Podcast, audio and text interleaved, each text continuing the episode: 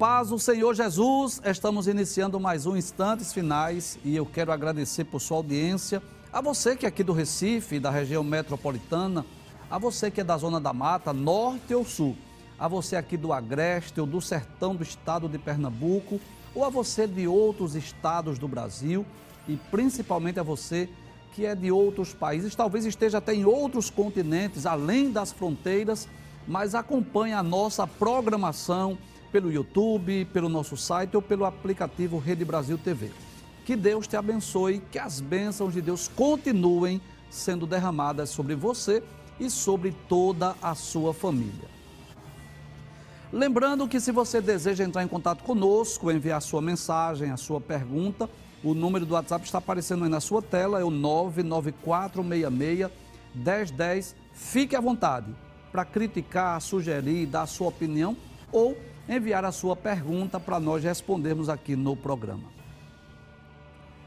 Se você está assistindo diariamente ao nosso programa, você sabe que nós estamos estudando o capítulo 22 do livro do Apocalipse, que é o último capítulo do livro e traz informações sobre as últimas admoestações e sobre a conclusão deste livro maravilhoso, que é o livro das revelações.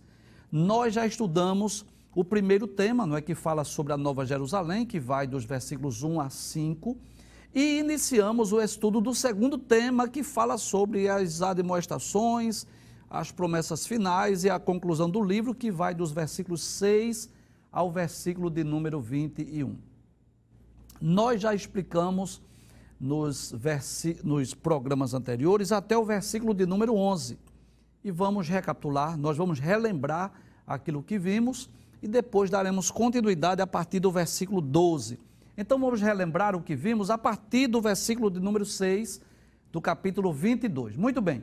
Então o anjo disse a João: Estas palavras são fiéis e verdadeiras. Já estudamos sobre essas duas características da palavra de Deus, a fidelidade e a veracidade.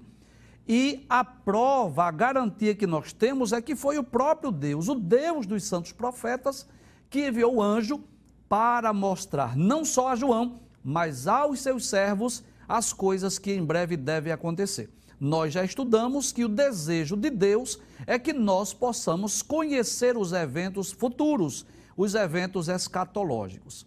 Estudamos também o versículo 7, onde Jesus diz: Eis que presto venho.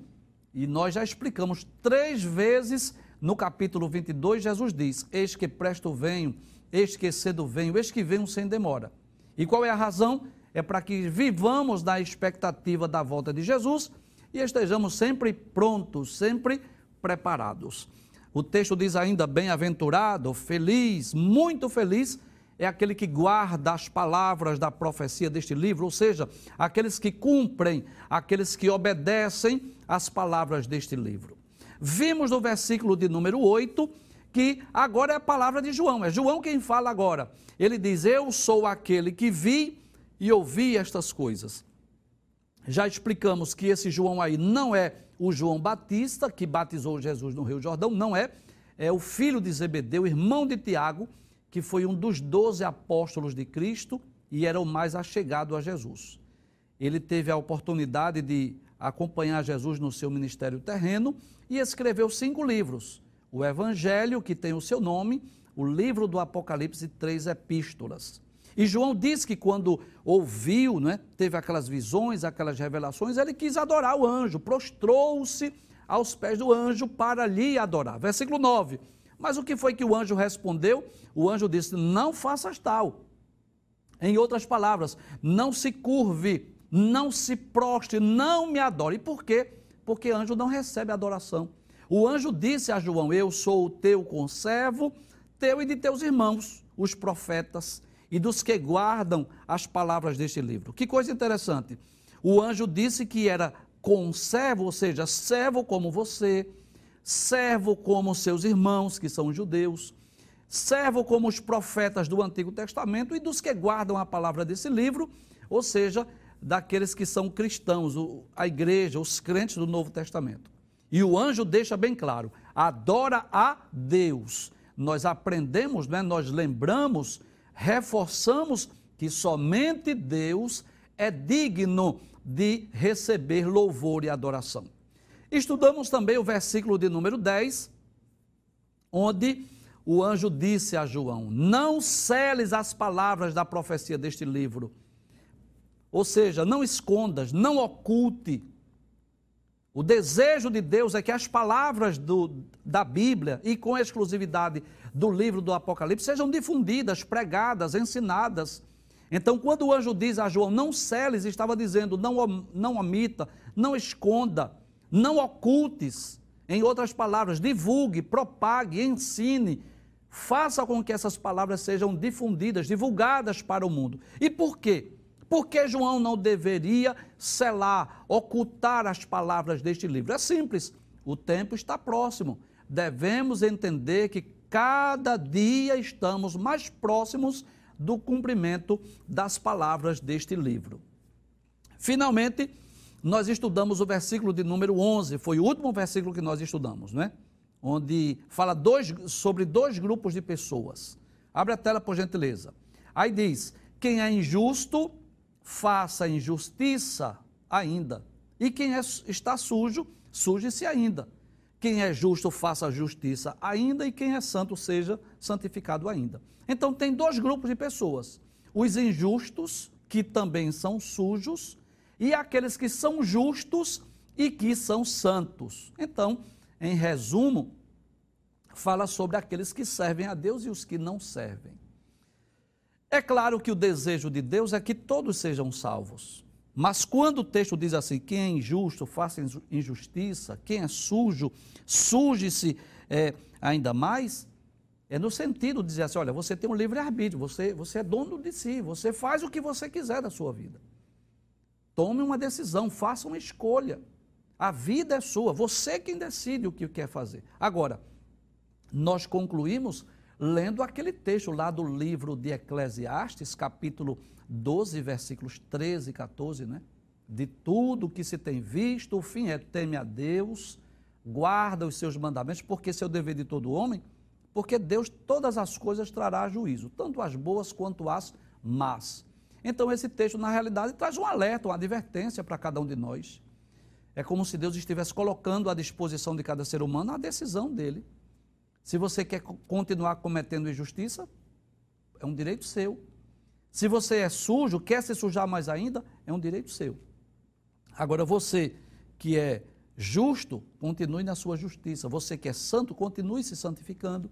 Esse é o desejo de Deus para que estejamos prontos, estejamos preparados para aquele grande e glorioso dia. Até aí foi só uma recapitulação daquilo que nós vimos para reforçar o aprendizado. A partir de agora, sim, nós vamos é, continuar o estudo do capítulo 22 do livro do Apocalipse. Vamos para o versículo de número 12. Pode abrir a tela, por gentileza. No versículo 12, observe que mais uma vez são palavras de Jesus. Eu já adverti, já falei no capítulo 22, tem hora que quem fala é o anjo, tem hora que quem fala é João e tem hora que quem fala é Jesus. Mais uma vez é Jesus dizendo: Eis venho. Pode trazer a tela.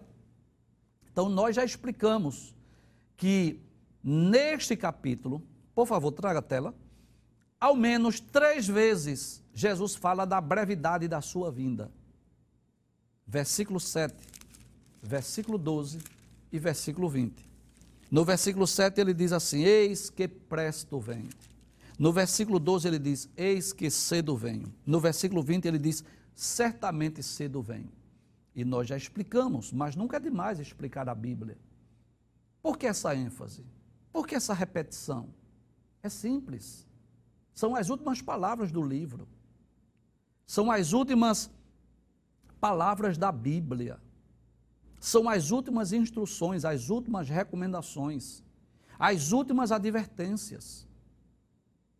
Então Jesus é enfático três vezes, repetir a mesma frase, com palavras diferentes. Eis que presto venho, eis que cedo venho, certamente cedo venho. Para quê? Para que ninguém seja pego de improviso, para que ninguém seja pego de surpresa.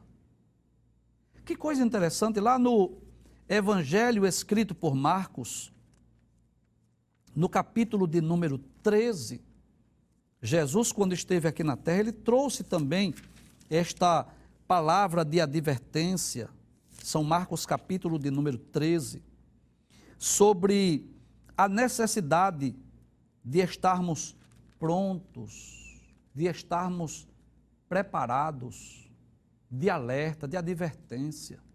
Veja, se você tem uma Bíblia, leia aí Marcos capítulo 13, versículo 32. Mas daquele dia e hora ninguém sabe, nem os anjos, nem os que estão no céu, nem o filho, senão o Pai. Então, do dia da sua volta, do seu retorno, ninguém sabe. Não adianta querer datar, prever, não adianta fazer cálculo para trazer, não, não adianta. Aí ele diz, versículo 33, veja que expressão interessante. Olhai, vigiai e orai. Que coisa interessante. Olhem, vigiem e orem, porque não sabeis quando chegará o tempo.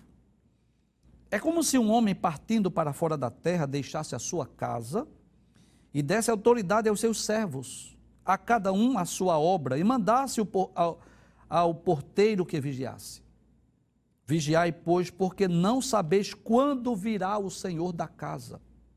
Se à tarde, se à meia-noite, se ao cantar do galo, se pela manhã. Para que, vindo de improviso, não vos ache dormindo. E as coisas que, que digo, digo-as a todos, vigiai. Veja que depois de proferir o seu sermão profético, Jesus sempre advertindo, alertando, vigiem, olhem, orem, estejam prontos, estejam preparados. É por essa razão que Jesus não disse assim: olha, não, eu não vou voltar nem tão cedo, fiquem tranquilos e despreocupados que eu vou demorar ainda. Não, Jesus não disse isso. E o Espírito Santo vem trabalhando no coração dos crentes, dos salvos, nesses dois milênios, colocando essa certeza, essa convicção que devemos estar prontos, preparados, porque Jesus pode voltar a qualquer momento. E por incrível que pareça, quando Jesus voltar, que muitos serão pegos de surpresa, muitos vão dizer assim: Eu não sabia que Jesus ia voltar tão rápido. Eu pensava que Jesus ia demorar muito ainda. Mas ninguém poderá culpá-lo por falta de aviso. É por isso que Jesus é enfático. Eis que cedo venho, eis que presto venho, certamente cedo venho. Mas ele não diz só isso. Ele diz: E o meu galardão está comigo para dar a cada um segundo a sua obra. Abra a tela, muito bem. E o meu galardão, ou seja, a minha recompensa, está comigo. Ele, quando vier, trará consigo a recompensa para dar a cada um segundo a sua obra. Então eu gostaria de lembrar aqui sobre os três julgamentos escatológicos, que nós já estudamos em programas anteriores, onde Jesus será o juiz desses três julgamentos. O primeiro deles é o tribunal de Cristo, que ocorre após o arrebatamento, onde Jesus trará o galardão, a recompensa para os salvos, para os justos. Nós seremos galardoados por aquilo que fizemos em prol do reino de Deus, em prol da obra de Deus aqui na terra. Então, cada crente que foi salvo, cada pessoa que foi alcançado pelas redes do Evangelho, Jesus entregou dons, talentos, vocações. Uns são pregadores, outros são músicos, outros são professores, outros são obreiros. Enfim, cada crente tem uma tarefa, um trabalho, um serviço a, a executar, a realizar aqui na terra em prol do reino de Deus, em prol do Evangelho. E quando Jesus voltar, na primeira fase da sua segunda vinda, ele irá galardoar a cada um, entregar o galardão, a recompensa por aquilo que fizemos por amor ao Evangelho, pela sua causa, pela obra de Deus. Na ocasião da sua segunda fase da segunda vinda, que é a vinda de Jesus em glória, aquela que ocorrerá depois da grande tribulação, Jesus virá mais uma vez para julgar. Dessa feita, quem será julgado? Serão julgadas as nações que estiverem vivas na terra. Aquelas nações que escaparam da grande tribulação.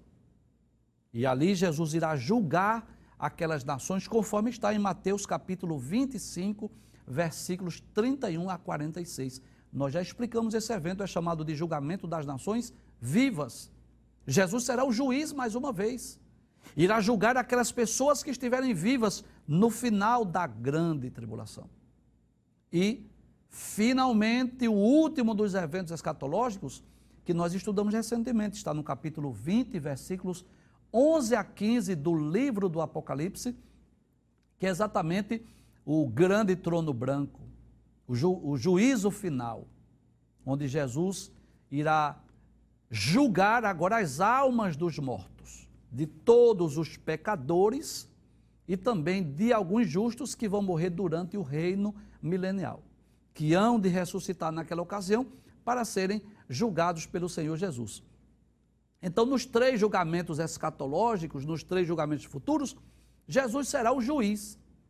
E cada pessoa será julgada de acordo com as suas obras. Aqui na terra você sabe disso, que nem sempre a justiça é feita. Você sabe disso. Que nem sempre o culpado é condenado. E que nem sempre o inocente ele é, é justificado nos tribunais. Ele é declarado justo nos tribunais. Você sabe disso. Às vezes, porque aquele que vai julgar foi subornado, recebeu uma ligação antes do dia do julgamento. Alguém prometeu um prêmio ou fez uma ameaça. Porque essas duas possibilidades, existem essas duas possibilidades, principalmente aqui no Brasil. E às vezes o juiz julga em favor de alguém, ou porque vai receber alguma coisa em troca, ou porque quer preservar a sua vida e da sua família. Ou às vezes porque um dos advogados, um dos promotores foi mais bem sucedido nos seus argumentos, ou porque trouxeram falsas testemunhas e aquela falsa testemunha mentiu, mas falou tão bem que até convenceu as pessoas. Essa é a verdade. Nós vivemos num mundo de injustiças. Nós vivemos num mundo em que as pessoas que às vezes estudam tanto para estar numa posição de juiz, mas que são muitas vezes injustos, que muitas vezes recebem suborno, que muitas vezes não julgam com justiça, que muitas vezes condenam o inocente e inocentam os culpados. Você sabe disso. Há muitas pessoas, principalmente aqui no Brasil, que deveriam estar atrás das grades, mas estão em plena liberdade. E às vezes até fazendo campanhas eleitorais, quando deveriam estar presos. Mas o texto deixa bem claro que Jesus há de julgar cada um segundo as suas obras. A verdade é essa: todos serão julgados em um destes três tribunais. Os salvos serão julgados no tribunal de Cristo. Os vivos no final da grande tribulação serão julgados no julgamento das nações. E os que morreram ímpios, ou os que morrerem durante o reino milenial, serão julgados lá no trono branco. Mas de qualquer forma, de alguma forma, todos nós iremos comparecer diante do justo juiz. E diante daquele ju juízo, daquele julgamento, então ninguém vai poder subornar, ninguém vai poder mentir, ninguém vai poder oferecer presentes ou fazer algum tipo de ameaça. Porque quem estará sentado é o justo juiz. Então ele pode dizer assim: esquecido venho e o meu galardão está comigo para dar a cada um segundo a sua obra. No versículo de número 13, pode passar por favor? Versículo 13. Diz assim: Eu sou, ainda é Jesus falando, o Alfa e o Ômega, você já sabe, já, já dissemos em outras ocasiões. O Alfa é a primeira letra do alfabeto grego, o Ômega é a última letra. Então, em outras palavras, Jesus estava dizendo: Eu sou o princípio e o fim o primeiro e o último, o primeiro e o derradeiro, aquele que é eterno, aquele que estava no princípio de todas as coisas, estará no fim de todas as coisas. Ele está presente na eternidade passada e presente na eternidade futura. Por isso que ele disse que é o alfa e o ômega, o princípio e o fim. aquele que é eterno, aquele que nunca teve começo, aquele que nunca terá fim.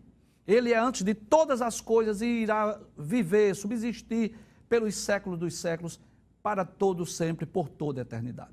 Pode passar a tela, versículo 14. Bem-aventurados, feliz, muito feliz, aqueles que lavam as suas vestiduras no sangue do Cordeiro. O que é lavar as vestiduras no sangue do Cordeiro? Lavar as vestiduras no sangue do Cordeiro, pode trazer a tela, significa crer em Cristo, significa recebê-lo como seu Salvador, significa ter o perdão dos pecados se você dispõe de uma Bíblia, leia aí no capítulo 7, versículo de número 14, lá do livro do Apocalipse. Aquela multidão que João viu lá no céu. E um dos anciãos perguntou assim: Quem são esses? De onde vieram eles? Não sei, tu sabes. Aí ele disse: Estes são os que vieram de grande tribulação, lavaram as suas vestes e as branquearam no sangue do Cordeiro. E eu posso dizer que isso é uma linguagem metafórica, uma linguagem figurada, para mostrar o poder do sangue de Jesus para perdão dos pecados. Lavar as vestiduras no sangue do Cordeiro significa crer no sacrifício de Cristo. Significa crer que Jesus morreu pelos nossos pecados. Receber Jesus como seu Salvador pessoal. E aí o que acontece? de uma forma metafórica, claro, de uma forma figurada. É como se as nossas vestes fossem lavadas no sangue de Cristo e os nossos pecados fossem perdoados, purificados, as nossas vestes se tornaram limpas. Lá na primeira epístola de João, que é também do mesmo escritor do Apocalipse, primeira epístola de João, capítulo 1, versículo de número 7. Se você dispõe de uma Bíblia, abra a sua Bíblia. Ele diz: Se andarmos na luz como Ele na luz está, temos comunhão uns com os outros, e o sangue de Jesus Cristo, seu Filho, nos purifica de todo pecado. No versículo 8 ele diz assim: Não, versículo 9: Se confessarmos os nossos pecados, ele é fiel e justo para nos perdoar os pecados e nos purificar de toda injustiça. No capítulo 2, versículos 1 e 2, João diz: Meus filhinhos, estas coisas vos escrevo para que não pequeis. E, se alguém pecar, nós temos um advogado para com o Pai, Jesus Cristo justo.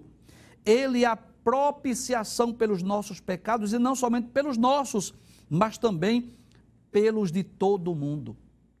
Então, lavar as vestes, branqueá-las no sangue do Cordeiro, significa dizer que no ato, no momento, na ocasião em que o pecador recebe Jesus como seu Salvador pessoal, quando ele se arrepende dos seus pecados, se converte dos seus maus caminhos, quando ele crê em Cristo, ele é purificado, perdoado, santificado, justificado, regenerado e santificado imediatamente, instantaneamente. É como se aquele pecador nunca tivesse cometido crime algum. E é por isso que a Bíblia diz: bem-aventurados. Volta o texto mais uma vez. Feliz, muito feliz aqueles, aquelas pessoas que lavam as suas vestiduras no sangue do Cordeiro. Para quê? Para que elas fiquem, fiquem alvas, elas possam ser vestes brancas. Aí ele diz: para que tenham direito à árvore da vida e possam entrar na cidade pelas portas. Então nós vamos perceber que a árvore da vida é, um, é uma das promessas para os vencedores. Capítulo 2, versículo de número 7, na carta enviada à igreja de Éfeso, Jesus disse: Quem tem ouvidos, ouça o que o Espírito diz às igrejas. Ao que vencer, dar-lhe-ei a comer da árvore da vida que está no meio do paraíso de Deus. Isso fala da eternidade, da vida eterna, desse direito, desse privilégio de vivermos eternamente, infinitamente, para nunca mais morrermos, para nunca mais experimentarmos a morte. Então, aqueles que lavam as vestiduras no sangue do Cordeiro, além de ter o privilégio de comer da árvore da vida, de viver eternamente, de viver infinitamente para nunca mais morrer, veja o que o texto diz. A outra promessa, o que é que ele recebe? Pode abrir a tela. Aí ele diz assim: e possam entrar na cidade pelas portas. O que significa entrar na cidade pelas portas? Significa assim, entrar pelas vias legais, entrar pelas vias corretas. Ele não vai precisar procurar outros meios, outras maneiras. Não, ele vai entrar pelas portas. Como que diz assim, ele é digno, ele é merecedor. Ele foi salvo. Ele creu em Cristo, ele tem o direito de entrar pelas portas. Você sabe disso, nós já explicamos que a Nova Jerusalém tem 12 portas, três portas de cada lado. Nós já explicamos aqui que, como nós estaremos em corpos gloriosos incorruptíveis, estaremos vindo à terra, indo à Nova Jerusalém, enfim, teremos essa liberdade de entrarmos e de sairmos daquela cidade. E entrar pelas portas significa isso, pelas vias legais, de forma correta ter o direito, não só à árvore da vida, mas ter direito à Nova Jerusalém. Essa cidade planejada, arquitetada, preparada para os salvos, onde nós iremos habitar pelos séculos dos séculos. Pode passar o texto, versículo, pode passar o próximo texto, versículo 15. Mais uma vez, nós vamos perceber aí uma palavra de advertência. Mais uma vez, o texto vai falar de grupos de pessoas que vão ficar fora do céu. Traz a tela, por favor, depois eu leio o versículo 15. Eu quero lembrar o que nós já lemos. No capítulo de número 21, versículo 8, lembra que nós já explicamos, nós dedicamos um programa só para explicar o versículo 8? Aí diz: quanto aos tímidos, que nós já dissemos aqui que esses tímidos aqui são os covardes, e aos incrédulos, e aos abomináveis, e aos homicidas, e aos fornicadores, e aos feiticeiros, e aos idólatras, e a todos os mentirosos, a sua parte será no lago que arde com fogo e enxofre, o que será a segunda morte. Então, nós já explicamos esse texto, grupos de pessoas que vão ficar fora do céu. E não só isso, porque se ficar fora do céu já é ruim, serão lançados no lago de fogo. E aqui, mais uma vez, nós vamos perceber aqui grupos de pessoas. Seis grupos de pessoas, inclusive alguns que estão também no capítulo 21, versículo 8. Seis, mais seis grupos de pessoas, ou relembrando aqui, outras pessoas que vão ficar fora do céu. E por que, mais uma vez, a repetição? Sempre que a Bíblia repete, sempre que a Bíblia fala mais de uma vez é porque quer dar ênfase, quer chamar atenção. Abre o texto mais uma vez. Os grupos de pessoas que vão ficar fora do céu, fora da Nova Jerusalém. Quem vai ficar de fora? Primeiro os cães. Os cães aí não são, não se refere a cachorro, esse animal de estimação. Embora que eu quero deixar bem claro que lá no céu não vai entrar animal de estimação, tá bom? Quero deixar bem claro isso. Porque, vez por outra, a gente recebe uma pergunta: se, se meu gatinho, meu cachorrinho, se vai, vai ser salvo, se vai para o céu. O céu é lugar de, de santo, de, de, de, pessoas que, que creram em Cristo, que o receberam como um Salvador, que lavaram as suas vestes no sangue do Cordeiro. Então, lá no céu não tem, não tem gato, não tem cachorro, não tem papagaio. Isso aqui é para a terra, tá certo? Para na terra. Mas no céu vão estar lá. Quem é que vai morar no céu? Deus Trino. Amém? o Deus Trino. Quem mais? Os seres angelicais. Quem mais? Os salvos do Antigo e do Novo Testamento, da Antiga e da Nova Aliança. É quem vai povoar o céu. Os animais vão ficar aqui na terra. Então, esses cães aí, quem são? São os hereges. São aqueles que ensinam falsas doutrinas. São aqueles que que adulteram a palavra de Deus, que torcem a palavra de Deus, que pregam outro evangelho, que pregam uma falsa esperança, que recebe o nome aí no texto bíblico de cães, mas que não Deus, Cristo não estava se referindo aí aos animais de estimação, estava se referindo exatamente aos hereges, aqueles que divulgam, que ensinam doutrinas antibíblicas, heresias. E infelizmente muitas pessoas seguem falsas doutrinas, seguem os falsos mestres, seguem os falsos ensinos e não se percebem disso. Infelizmente, tem muita gente que segue heresias, falsas doutrinas, falsos ensinos, doutrinas antibíblicas, doutrinas antiteístas e estão seguindo esses, esses hereges, esses falsos mestres. Nós vamos perceber, lendo a palavra de Deus, que os apóstolos advertiram acerca desses falsos mestres que já existiam no passado e ainda vai existir no futuro. Segunda de Pedro, capítulo 2, Pedro diz: "E também houve entre o povo falsos profetas". O que é um falso profeta? É alguém que fala enganosamente em nome de Deus. Como entre vós haverá também falsos doutores. Os doutores aqui são os falsos mestres que introduzirão encobertamente heresias de perdição. O que são heresias? Falsos ensinos. Ensino deturpado, ensino falso, o ensino que não é verdadeiro, não é autêntico, não é genuíno. Eles vão introduzir, mas de uma forma encoberta.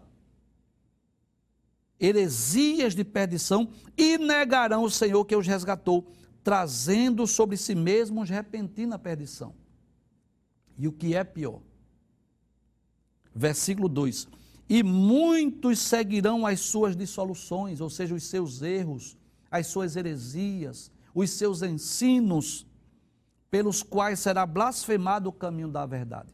E por avareza, por amor ao dinheiro, farão de vós negócio com palavras fingidas, sobre os quais já de largo tempo não será tardia a sentença e a sua perdição não dormita.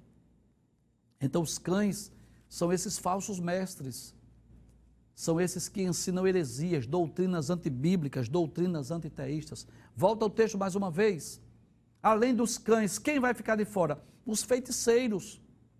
As pessoas que estão envolvidas com o pecado da feitiçaria, envolvidas com o ocultismo, estão praticando, participando de religiões que sabem, muitos deles sabem. Alguns estão lá porque são cegos, porque não conhecem a verdade. Mas muitos deles sabem que é uma, uma prática religiosa condenada na palavra de Deus. Quem mais? Aqueles que estão envolvidos com pecados de prostituição, com adultério, com pecados de ordem sexual. Quem mais? Os assassinos, os homicidas, aqueles que têm prazer de tirar a morte do próximo, estão ceifando a vida de pessoas. Quem mais vai ficar de fora? Os idólatras, aqueles que têm ídolos, que adoram imagens de escultura. Quem mais vai ficar de, de fora?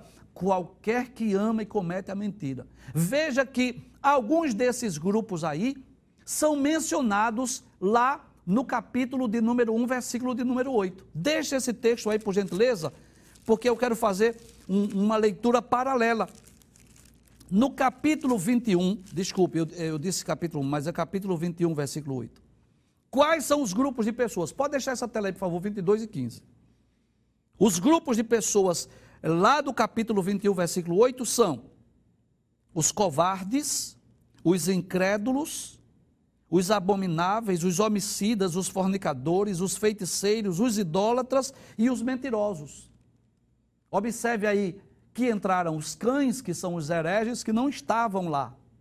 Mas os feiticeiros, observe que estão nos dois textos, capítulo 21, versículo 8 e capítulo 22, versículo 15. Os que se prostituem, aqui estão inclusos no capítulo 21, versículo 8, com os fornicadores, que estão também participando de pecados de ordem sexual. Os homicidas aparecem mais uma vez que são os assassinos, aqueles que têm prazer de tirar a, a vida do próximo. Os idólatras, mais uma vez, está presente nos dois textos. E aqueles que amam e cometem a mentira, os mentirosos também estão nos dois textos. Ou seja, Deus está trazendo uma palavra de advertência. Pode trazer uma palavra de advertência para que essas pessoas parem. Reconheça, se eu continuar nesse caminho, eu vou para o inferno. Se eu permanecer nesse pecado, eu não vou poder entrar na Nova Jerusalém. Eu vou ser lançado no lago de fogo. E esta é uma realidade. Se não for para a Nova Jerusalém, se não for salvo, para onde será lançado? No lago de fogo, no lago que arde com fogo e enxofre. Então, a palavra de Deus adverte, alerta, ensina, orienta, mostra o caminho, de forma que quem é que vai para o inferno? Quem quiser. Quem é que vai para o lago de fogo? Quem permanecer no seu erro. Se você percebe que você está envolvido em um desses, desses grupos de pessoas, se você está envolvido com algum desse tipo de pecado, ainda tem uma saída, ainda tem uma solução. E qual é a solução? Lavar as suas vestes no sangue do Cordeiro. É recorrer a Cristo, é confessar o seu pecado, é abandonar a vida de pecado, é se converter dos seus maus caminhos, receber Jesus como seu Salvador pessoal. Eu já disse várias vezes, mas eu não me canso de dizer. Eu preciso dizer isso quantas vezes forem necessárias. Quando alguém, o homem, o pecador, crer em Cristo, se arrepende dos seus pecados e se converte dos seus maus caminhos, ele é justificado, regenerado e santificado. Então ele é declarado justo diante de Deus. O Espírito Santo vem habitar dentro dele para promover uma mudança, uma transformação, um novo nascimento, e ele passa a ser santificado diante de Deus. Os seus pecados são perdoados.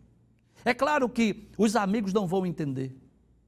É claro que alguém pode ridicularizar e dizer, como as pessoas costumam dizer, ah, quem já viu, pecou tanto, agora é salvo. Mas é a Bíblia quem diz. Se você não crê, é um problema seu, é um direito seu. Você tem o direito de não crer, como eu tenho o direito de crer, de acreditar nisso. Que a partir do momento que nós cremos em Cristo, todos os nossos pecados são perdoados. Romanos capítulo 8, versículo 1 diz isso. Portanto, agora nenhuma condenação há para os que estão em Cristo Jesus. Segunda aos Coríntios, capítulo é, 5, versículo 17, diz assim: Assim que se alguém está em Cristo, nova criatura é. As coisas velhas passaram e eis que tudo se fez novo. Em Romanos capítulo 10, versículo 9, diz: Se com o teu coração, é, deixa eu ler esse texto, Romanos capítulo 10, versículo 9, diz assim: Se com a tua boca confessares ao Senhor Jesus e em teu coração creres que Deus o ressuscitou dos mortos, serás salvo.